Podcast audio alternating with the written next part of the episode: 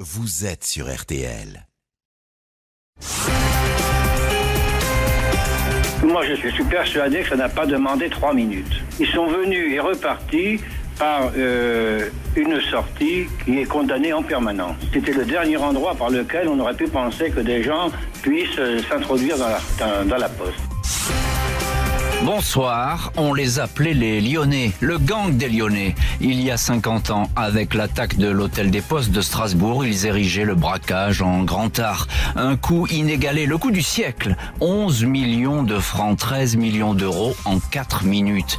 Un braquage sur lequel la police va se casser les dents et qui reste aujourd'hui encore, malgré les années, une espèce de chef-d'œuvre de réflexion et de minutie, une organisation quasi militaire, des reparages qui durent des mois, des actions chronométrées et des leurres pour brouiller les pistes.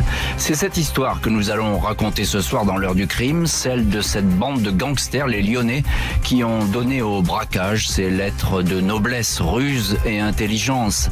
Pendant leurs quatre années d'activité, ces hommes sont restés d'authentiques fantômes, indécelables, introuvables, impossibles à surprendre en flagrant délit, malgré les moyens inédits déployés pour les interpeller. Pas moins de 35 braquages à leur actif et l'équivalent de dizaines de millions d'euros envolés en douceur. Pourquoi le gang des Lyonnais captive toujours autant nos imaginations? Peut-être parce que tout ou presque leur a réussi et qu'ils n'ont jamais été égalés ou surpassés. C'est cette question et bien d'autres que nous allons aborder ce soir dans cette heure du crime spéciale gang des Lyonnais. 20h, 21h, Jean-Alphonse Richard sur RTL. L'heure du crime. Ce soir donc, heure du crime consacrée au gang des Lyonnais, équipe de braqueurs qui va entrer dans l'histoire au fil de coups déroutants et spectaculaires. Leur chef-d'œuvre se déroule à Strasbourg à l'été 1971. Ce mercredi 30 juin 1971, vers 8h50, cinq employés de la poste de Strasbourg sont affairés dans la cour intérieure de la Banque de France. Ils chargent dans un fourgon blindé huit sacs en toile bourrés de liasses de billets, de l'argent destiné à la paye des employés postaux, au versement de leur rente et à diverses pensions. Une somme faramineuse, plus de 11 millions de francs, l'équivalent de quelques 13 millions d'euros.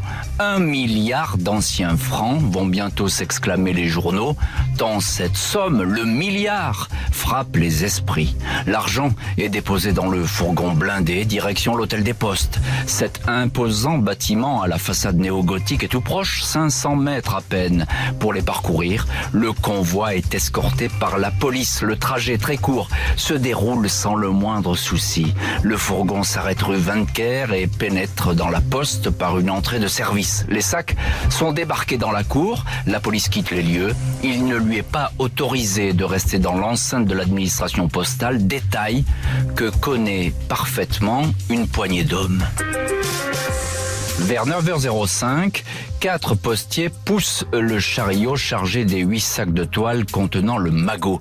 Ils s'avancent dans un interminable couloir au premier étage, assez mal éclairé, long d'une cinquantaine de mètres. Direction, le service de la caisse et la chambre forte, une pièce inviolable munie d'une impressionnante porte blindée. En poussant le chariot, les postiers ne font pas attention aux cinq ouvriers en blouse blanche des électriciens affairés sur une ligne apparemment défectueuse. Les postiers ne vont pas aller beaucoup plus loin et n'atteindront pas la chambre forte. Les électriciens sortent des fusils cachés sous leur blouse, des gros calibres. C'est tout juste si les employés remarquent que ces hommes portent des postiches ou paraissent grimés. Tout le monde est interloqué. Un employé qui cherche à s'enfuir reçoit un coup de crosse. Le chariot est désormais poussé par les gangsters qui disparaissent au fond du couloir. Les braqueurs vont se retrouver à coup sûr coincés. Il n'y a en effet aucune issue à cet endroit-là, juste un petit escalier qui mène à une porte condamnée depuis des lustres. Ils sont dans une souricière. Sauf que dans le cas présent, la porte condamnée s'ouvre en un tour de clé. Les cinq faux électriciens se retrouvent à l'air libre, rue de la Marseillaise. Une camionnette, une estafette Renault de couleur claire les attend à cet endroit précis. Les sacs sont jetés dans le véhicule, le milliard disparaît. L'estafette démarre en trombe, peu ou pas de Robert Conrad a beau être opticien, il n'a rien vu. Une jeune pharmacienne, Alice, avait bien noté quelqu'un de louche au volant du fourgon, mais elle sera incapable de fournir un portrait robot digne de ce nom. À 9h30, quand l'alarme de l'hôtel des postes retentit, tout le monde est déjà très loin. Bonsoir Richard Chitley. Bonsoir. Euh, merci beaucoup d'être, euh, d'avoir accepté notre invitation ce soir dans l'heure du crime. Vous êtes euh, journaliste, correspondant du journal Le Monde à Lyon et auteur du livre euh, qui dit tout sur le gang des Lyonnais et qui s'appelle L'histoire vraie du gang des Lyonnais et qui est paru à la manufacture des livres. Vous êtes en, direct depuis Lyon. Merci à, à Frédéric Perruche, notre correspondant dans, dans la région, qui assure cette liaison téléphonique. alors on va détailler bien sûr l'enquête qui va suivre. Elle va être d'ailleurs euh, compliqué et mouvementé. Euh, est-ce que Richard Chitley, est-ce que c'est le, le braquage le plus gros jamais réalisé à cette époque? Ah bah à cette époque, c'est un, un record. Hein. Quand on mmh. dit le, le, casse du siècle, c'est vraiment le terme approprié euh, de, par le montant et puis par euh, par la technique que vous avez euh, résumée. C'est vraiment une, un, un, coup jamais vu dans dans la surprise, dans l'organisation. Donc là, on est vraiment dans un euh, une nouveauté qui apparaît dans le banditisme français à ce moment-là. C'est une autre dimension, hein, c'est ça qu'on peut dire. Hein.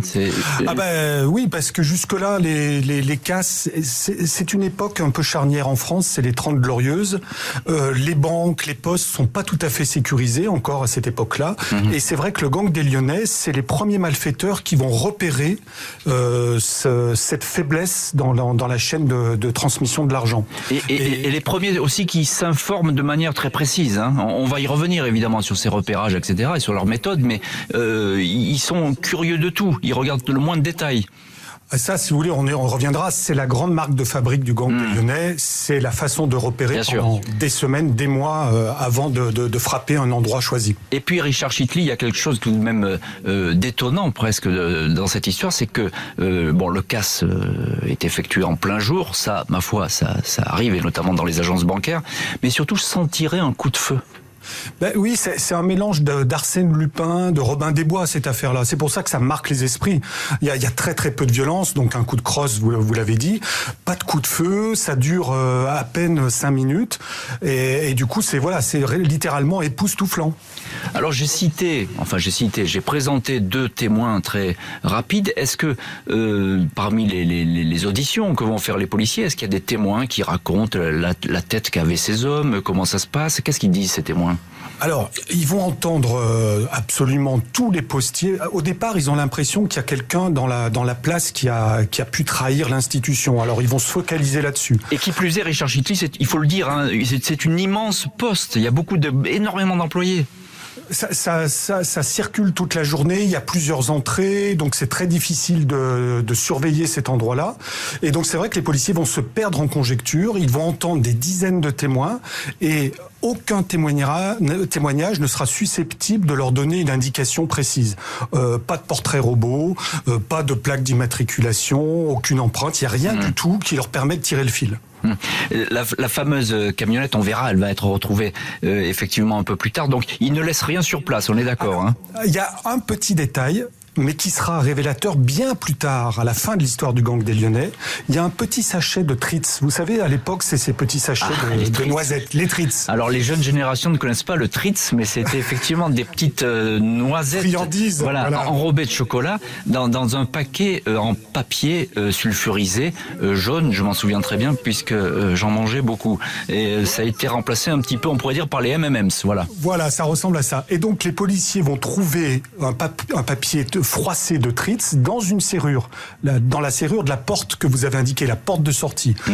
Et sur le coup, ils vont mentionner ça dans un procès verbal sans comprendre l'importance de ce détail. Et c'est bien plus tard que ce détail va révéler l'identité du gang des. Alors ne nous dites pas tout, mais vous, nous direz pourquoi ça a son importance et pourquoi c'est aussi une des marques euh, de, fabrique euh, du gang des Lyonnais. Euh, Richard Chitley, à l'époque, euh, ce, cette histoire, ce braquage euh, avec ce milliard qui frappe les imaginations, ce braquage va faire La une des journaux, je crois, est même chassé l'actualité de jour. Vous le racontez d'ailleurs dans, dans l'histoire vraie du gang lyonnais, votre livre. Oui, parce que euh, comme je comme je disais tout à l'heure, ça, ça, ça, frappe les esprits. Euh, et puis on se rend compte que c'est un, une équipe de voyous qui, qui a l'air de monter en puissance. Voilà, là il y a un pas qui est franchi et tout le monde se demande d'où ils viennent. Sur le coup, on n'imagine pas qu'ils viennent de Lyon. Euh, et là, on se demande mais qui a pu organiser un, un tel braquage aussi bien organisé? C'est vraiment euh, mmh. quelque chose qui interroge beaucoup. Euh, bonsoir Charles Pellegrini. Bonsoir. Merci beaucoup d'avoir accepté notre invitation dans, dans l'heure du crime.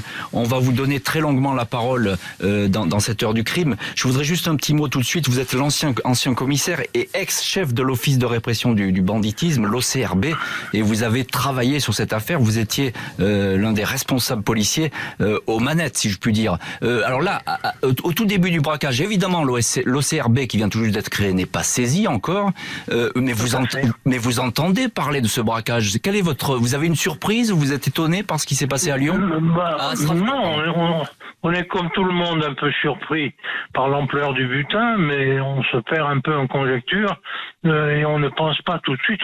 En fait, si. On, on cite, on, on, met les Lyonnais parmi les auteurs potentiels, mais vraiment de façon intellectuelle, oui, sans ça. la moindre conviction que ça peut, ça puisse être vraiment eux. Vous, vous, les, vous les placez dans la liste parce qu'il y a des équipes qui peuvent, comme on dit, euh, faire des coups, des gros coups. Ils, ils commencent à tenir le haut du pavé. Vous savez, c'est comme dans la, dans la guerre des gangs à Paris, etc. On pense d'abord aux plus, aux plus notoires, à ceux qui ont le plus beau palmarès. Et donc, ils viennent effectivement en bonne place. Ils sont sur, sur le podium. Les braqueurs de l'hôtel des Postes ont pris le large. Impossible de les rattraper, aucun indice qui permette à ce stade de les identifier. L'enquête ne fait que commencer. Elle va mettre au jour une organisation quasi militaire. Le gang des Lyonnais, le coup magistral de l'hôtel des Postes sur la piste des braqueurs, c'est l'enquête ce soir de l'heure du crime. On se retrouve tout de suite sur RTL. L'heure du crime. Jean-Alphonse Richard jusqu'à 21h sur RTL. –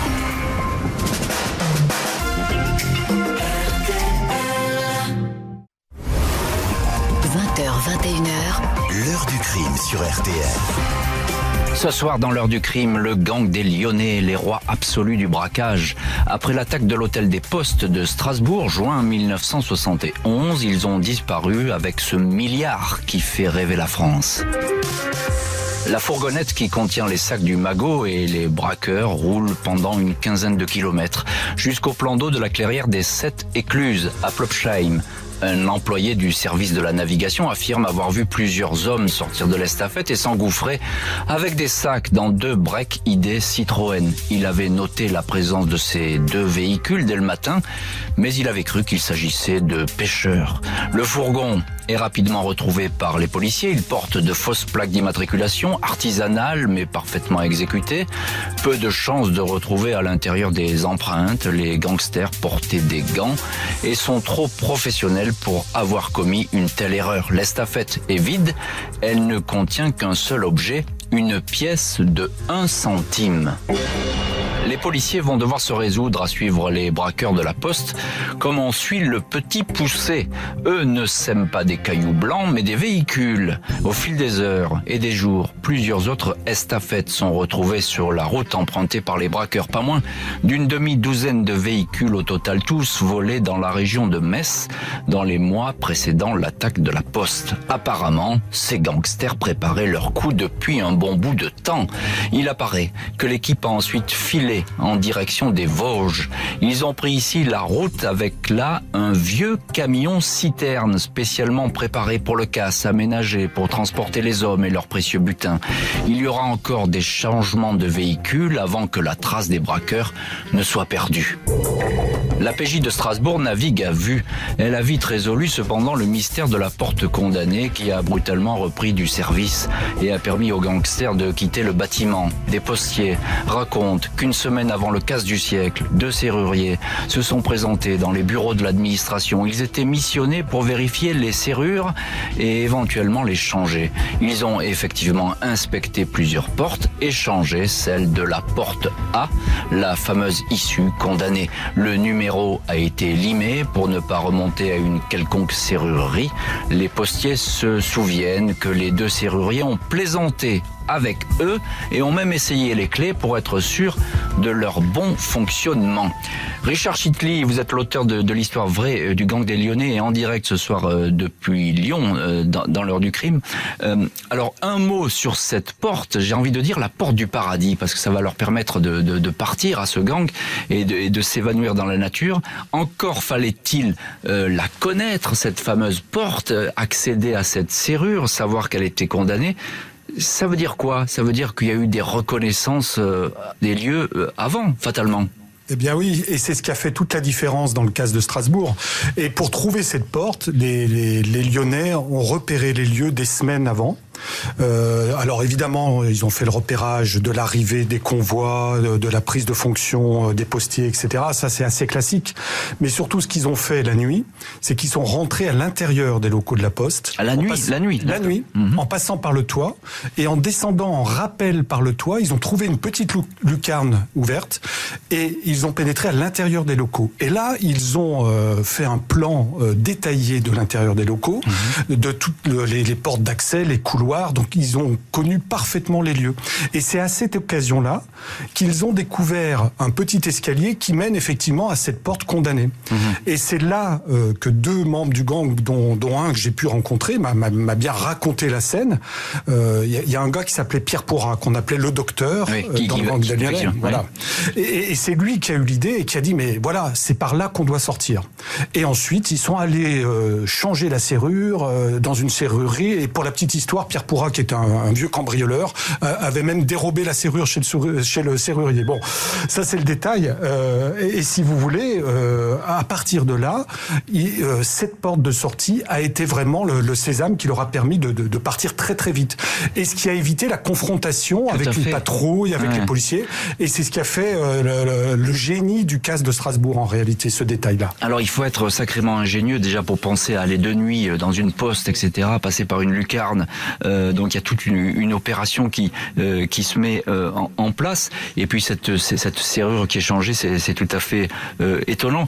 Ça, la, reconnaissance est une marque de fabrique hein, du gang des Lyonnais. Hein, la préparation, ça. Ah oui, oui c'était de très très longues. C'est toute la différence avec le banditisme actuel, si vous voulez, qui est, qui, est, impulsif, qui prépare pas vraiment son affaire, qui est très violent. À l'époque, les Lyonnais, c'était des jours, des semaines, voire des mois de préparation. Ils pouvaient se déguiser dans la rue pour passer euh, complètement incognito, avec un attaché-caisse, avec une baguette sous le bras, un béret, etc. Et ils repéraient les lieux, euh, ils notaient tout, et comme ça, ils avaient une, connaissance parfaite mhm. de la situation, ce qui évitait euh, de, se servir des armes. Et vous l'avez dit au début, pas un seul coup de feu. Oui, pas un seul coup de feu. Enfin, il y aura, on verra, on, parlera d'un braquage où il y a eu quelques coups de feu. Mais c'est vrai que c'est pas dans la dans l'esprit de, ces braqueurs de de sortir les fusils à pompe et d'arroser à, tout va. donc il y a eu ces ces reconnaissances, tout ce, travail de, préparation. Le but au début, euh, Richard Gitty, c'était quoi? C'est peut-être de faire sauter tout simplement la porte blindée classique, etc., avec de l'explosif? Oui, il y avait aussi ce qu'on appelait les perceurs de coffres dans les années 60. Donc ils auraient pu effectivement utiliser cette technique-là, mais euh, vraiment, le, dans leur conception, c'était vraiment interrompre le parcours des postiers. Mhm. Voilà, pour eux, c'était avant que l'argent rentre dans le coffre-fort, mhm. il y avait possibilité de, de, de, de, prendre les sacs et de partir très rapidement. Ouais, c'est ça. C'est surtout pas que cet argent soit emprisonné parce qu'on n'arriverait pas à le récupérer.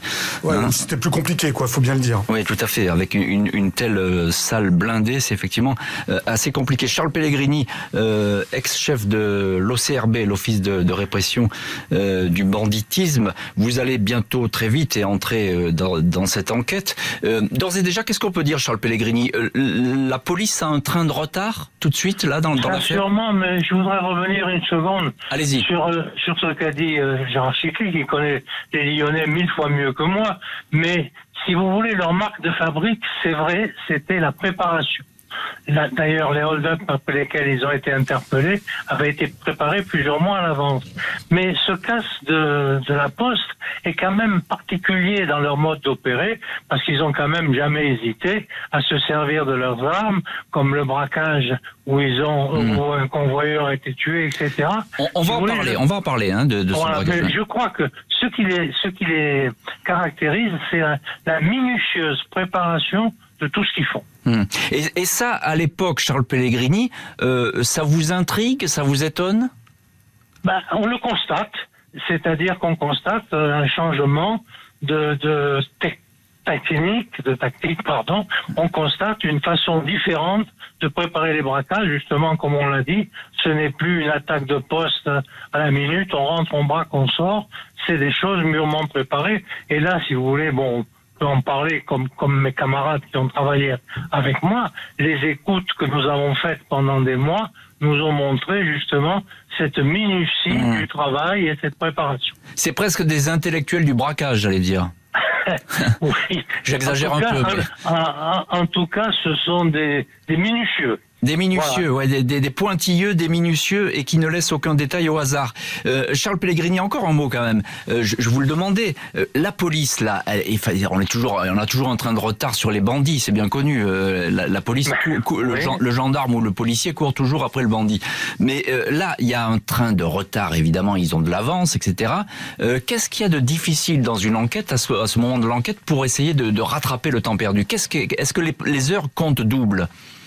Non, là, on, on est, euh, j'allais dire, face à une énigme. D'abord, on, on, on, place les Lyonnais, comme j'ai dit, parmi d'autres potentiels, parce que en, en même temps, c'est pas complètement leur marque de fabrique. Mmh. Après coup, on constate évidemment la technicité, la préparation, enfin tout, tout ce que vient de dire Chiquet, mais au départ, c'est un cambriolage comme ça, c'est pas forcément eux qui braquent plutôt des supermarchés, des banques, etc.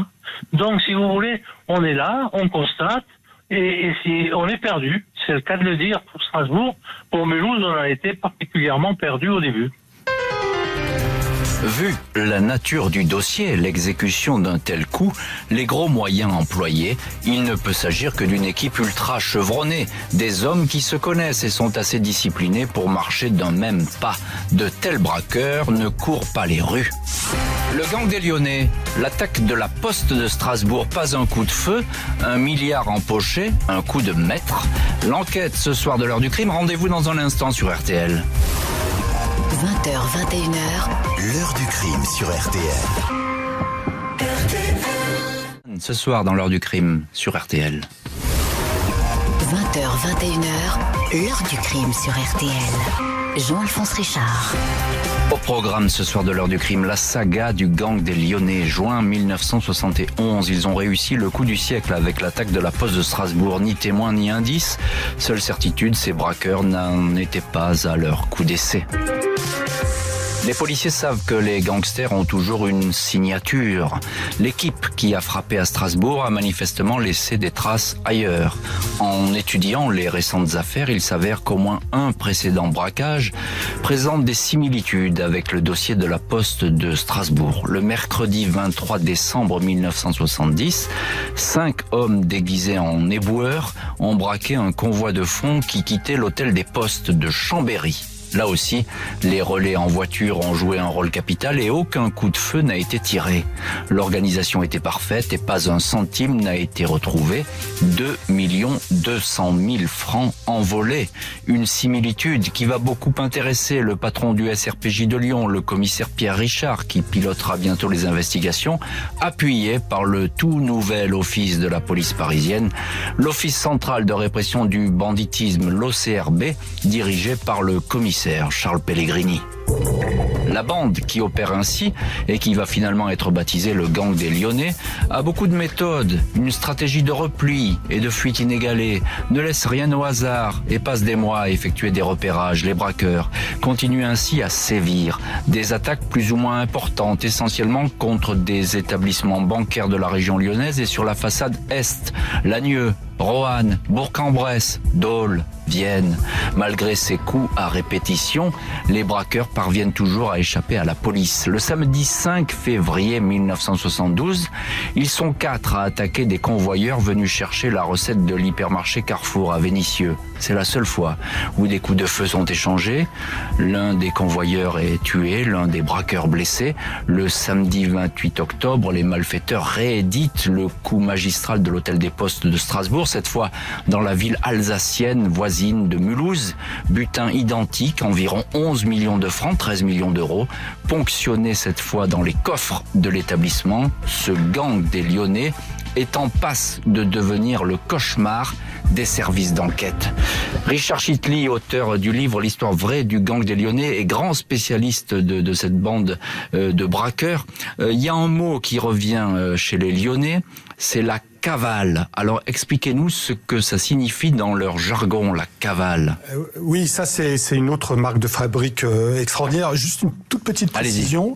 Euh, dans l'affaire de Vénitieux, le convoyeur est blessé. Ah, le convoyeur est blessé, pardon, Voilà. pour. Non, non, mais c'est pas grave. Et Charles Pellegrini a fait la, la petite Oui, je- tout à l'heure. C'est important de le préciser. Absolument, je croyais que finalement on l'avait, on l'avait donné pour mort, c'est pour ça. Non, mais mais peu de temps après, il y a eu d'autres affaires lyonnaises où il y a eu des, des morts. Cela dit, je, C'est une bonne rectification, vous avez raison. Ouais, mais et je retire pas la, la, la violence. Évidemment. Gangsters. On est dans un monde violent.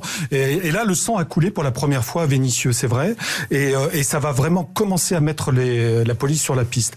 Et pour répondre à votre question, les La cavales. cavale, la cavale. Ah là, mais oui. Alors, je- moi, je trouve que c'est encore plus fort que les repérages dont on parlait tout à l'heure. Euh, Alors, allez-y. les cavales, ça consiste à repérer euh, cette fois les points de fuite. C'est-à-dire que pendant des semaines, là encore, les gangsters, les Lyonnais, vont euh, euh, carte d'état-major en main, repérer toutes les routes, les petites routes, et notamment euh, les routes qui évitent les gendarmeries des villages, qui évitent les carrefours, pour arriver à repartir d'un braquage sans croiser une seule patrouille de gendarmerie.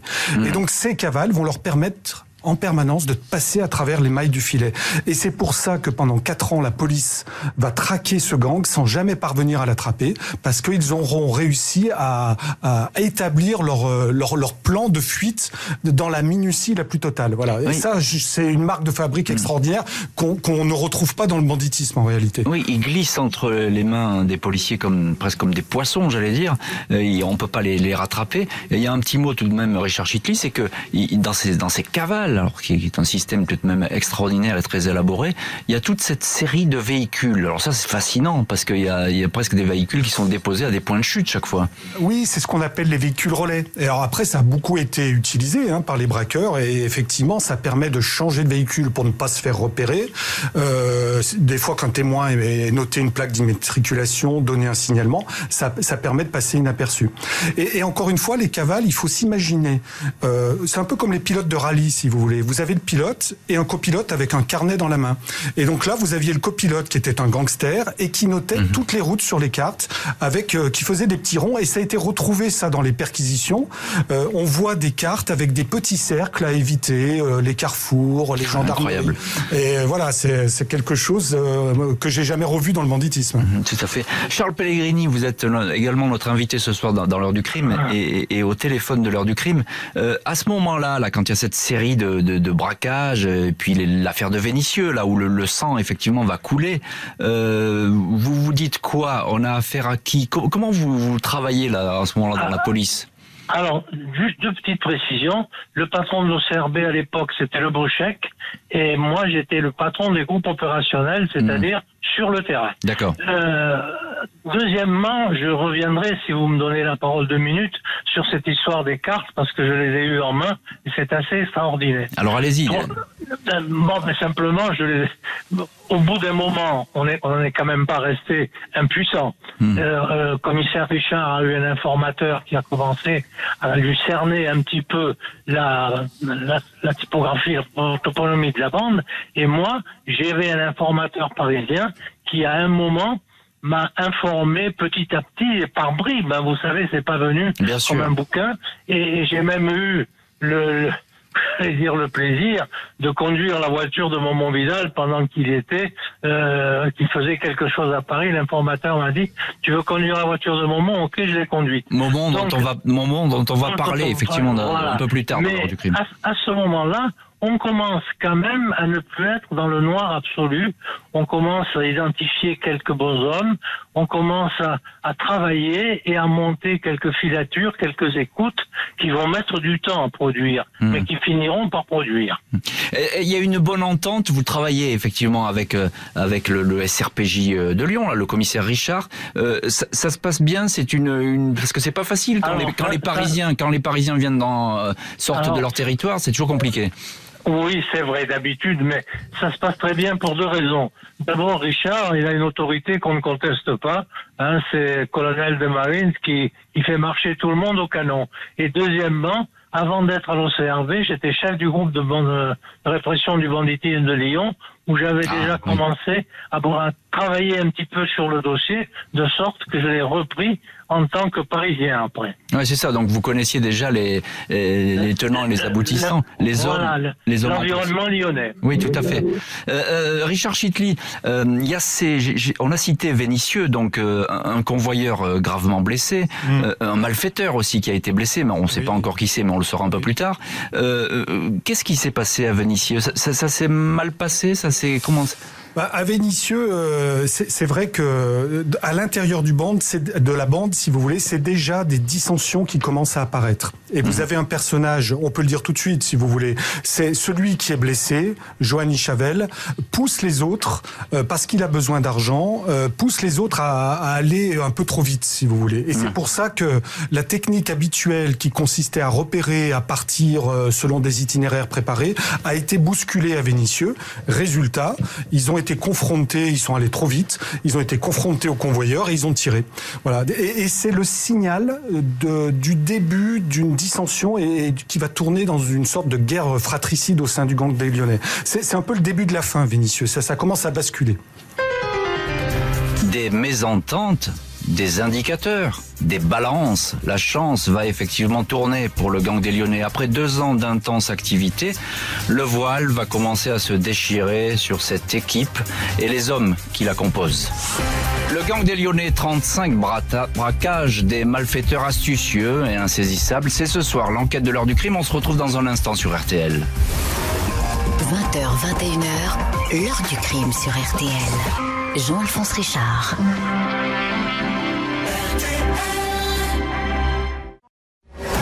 L'heure du crime, présentée par Jean-Alphonse Richard sur RTL.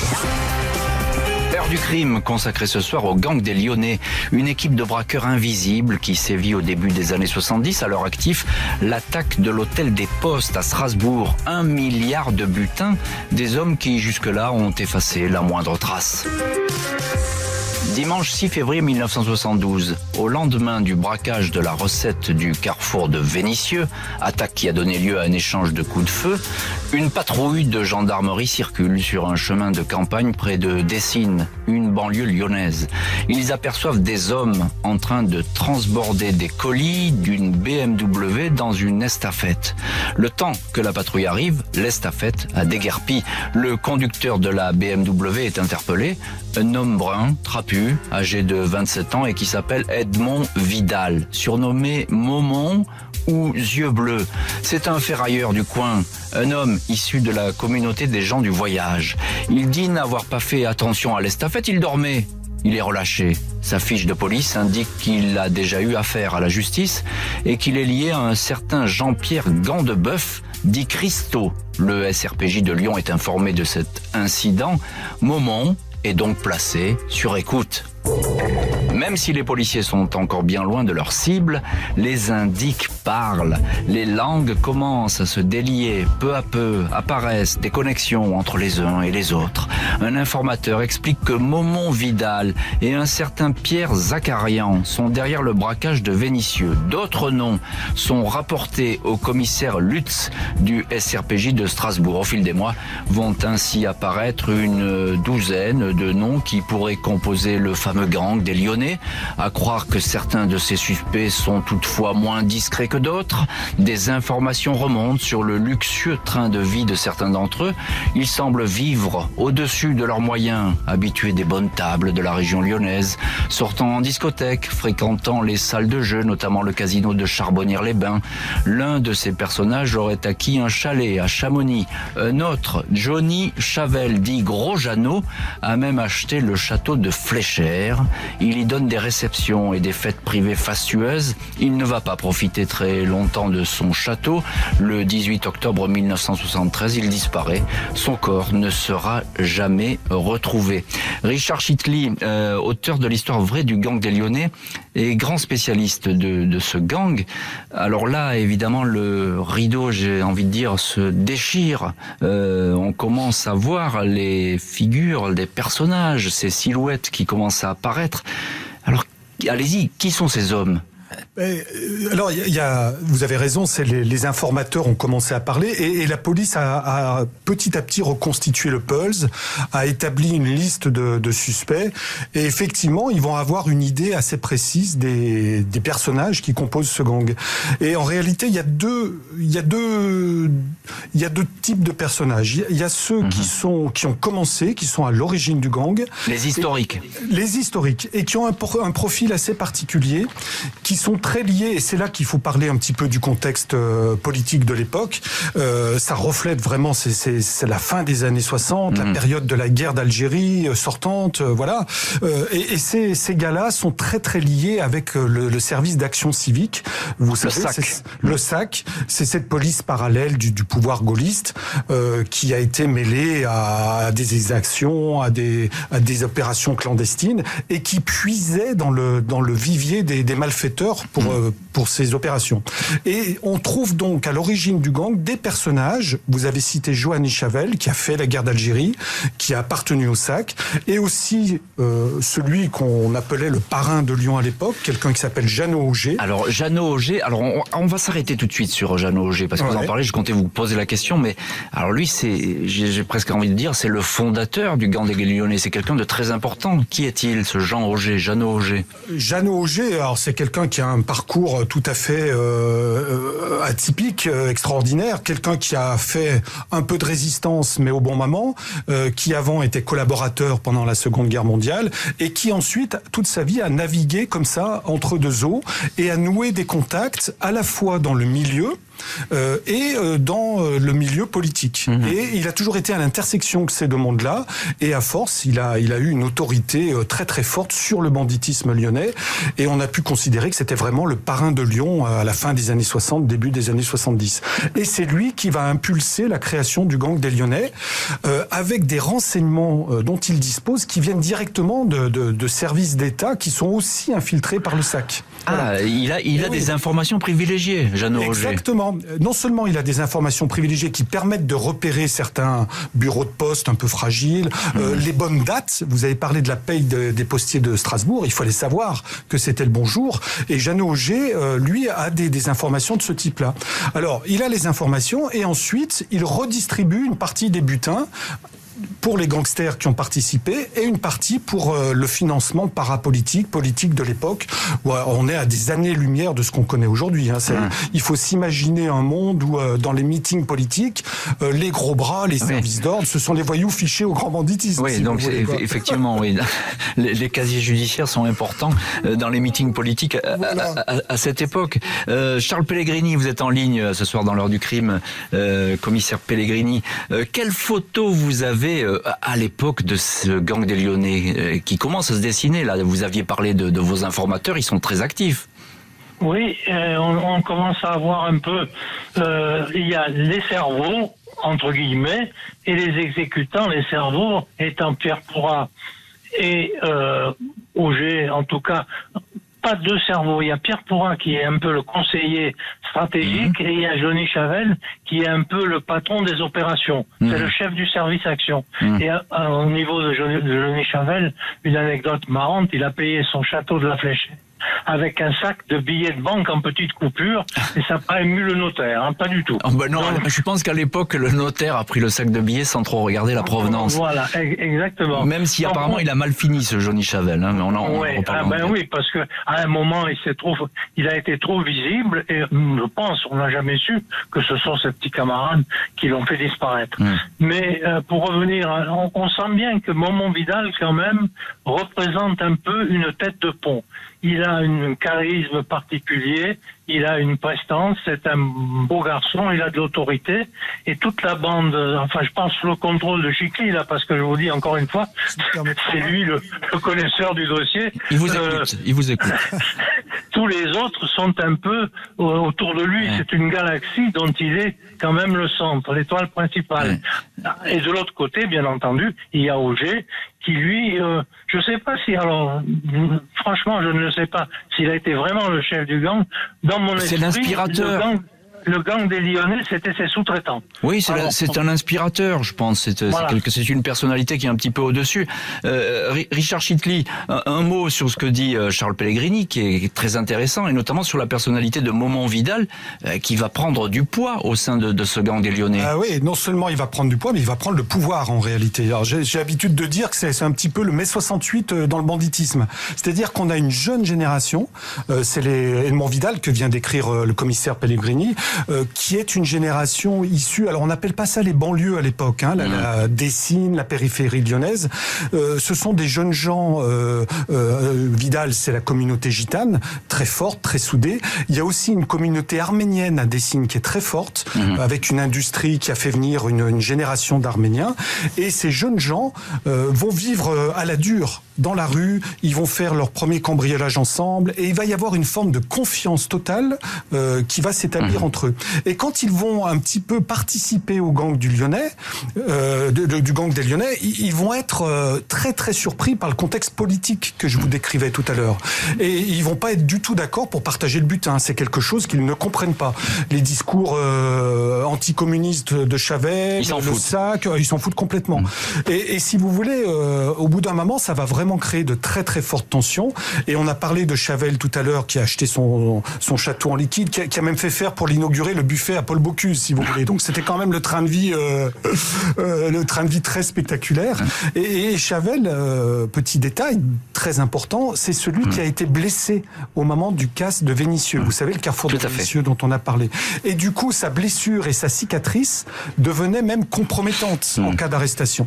Autant de raisons qui font que Chavel est rentré dans le collimateur et, et qu'il a été très probablement exécuté par par les plus jeunes parce que lui-même ne tolérait plus un petit peu leur, mmh. leur, leur, leur, révolte, leur mmh, façon de contester l'autorité. quoi.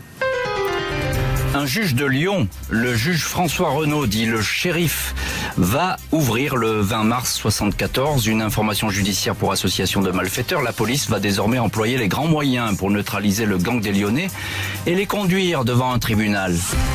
Le gang des Lyonnais, grandeur et décadence des rois du braquage. C'est l'enquête ce soir de l'heure du crime. Rendez-vous dans un instant sur RTL. L'heure du crime, présenté par Jean-Alphonse Richard sur RTL. Comptons ce soir dans l'heure du crime sur RTL. L'heure du crime, Jean-Alphonse Richard, jusqu'à 21h sur RTL.